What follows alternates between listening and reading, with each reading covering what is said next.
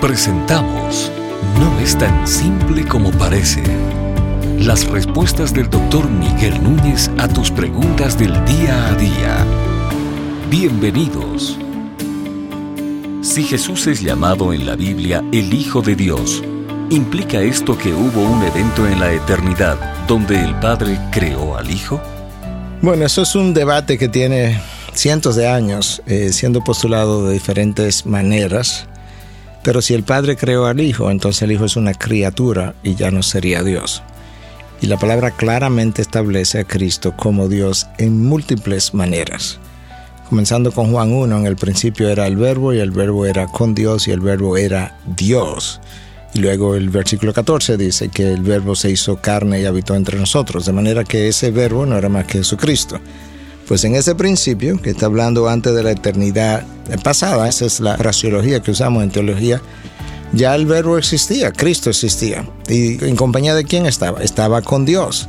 ¿Y cómo sabemos que era Dios? Porque dice que el verbo era Dios. Entonces nosotros tenemos claramente establecido que Cristo era Dios. Si, Dios, si Cristo es Dios, y lo es, entonces Él no tiene principio, no tiene final, porque esa es la definición de Dios. Yo creo que eso nos ayuda a entender que no, Dios Padre no creó a Cristo. Ahora, nosotros sí entendemos teológicamente que Cristo es el Hijo eterno de Dios. En otras palabras, no ha habido un tiempo en toda la eternidad donde Jesús no haya sido el Hijo de Dios. Ahora, cuando Él vino y se encarnó de María, la Virgen, o en María la Virgen, y, le fue llamado Jesús, bueno, en cierta medida, ahora es el Hijo eterno encarnado y en el tiempo, vino a vivir en, el tiempo y espacio, siguió siendo ahora ese mismo hijo desde toda la eternidad, pero ahora vino y se sometió a una temporalidad, pero todavía como hijo, de manera que él no pasó a ser hijo después que nació de María la Virgen, sino que el mismo hijo de la eternidad pasada ahora vino a vivir lo que sería su condición de hijo en el tiempo y el espacio. Y durante ese tiempo, pues él sometió su voluntad al Padre porque a eso vino, a obedecer todas y cada una de las estipulaciones de la ley y a representarnos a nosotros. Los testigos de Jehová y los mormones entienden que Cristo fue creado. Los mormones piensan que Cristo es como un ángel superior, exaltado. Y los testigos de Jehová entienden que Cristo es el Hijo de Dios, pero no es Dios.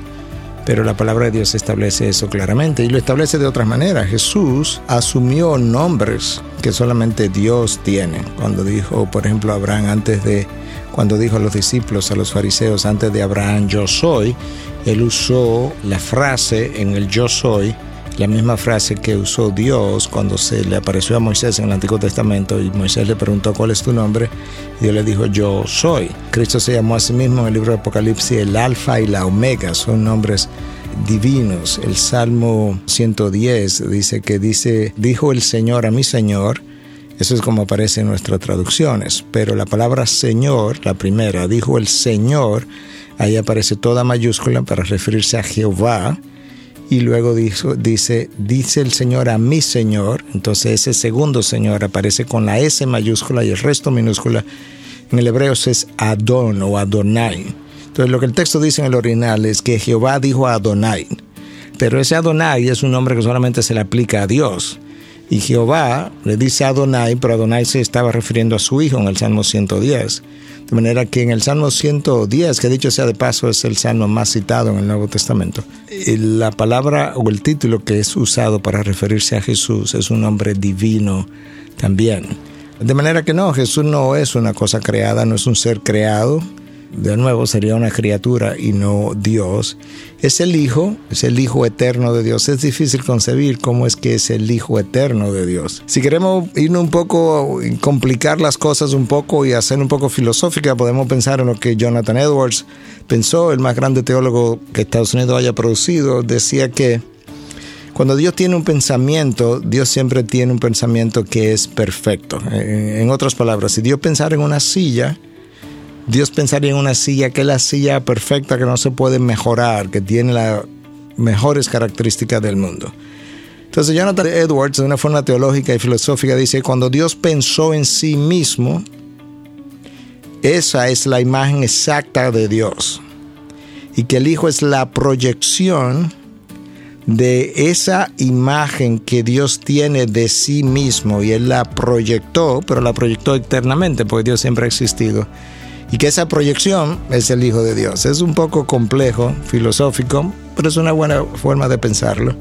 Entonces es el Hijo. El Hijo es el Hijo eterno de Dios, el unigénito. Y nosotros seremos o somos hijos de Dios, pero de una manera distinta. Somos hijos adoptados. Yo espero que esto le pueda ayudar y que definitivamente pueda tumbar de una vez y para siempre la posibilidad de que Cristo haya sido una criatura.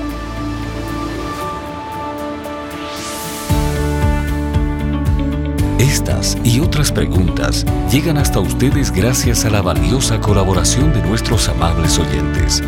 Si deseas compartir con nosotros tus consultas e inquietudes, visita nuestra página de internet integridadysabiduría.org. Gracias por tu gentil atención y será hasta la próxima.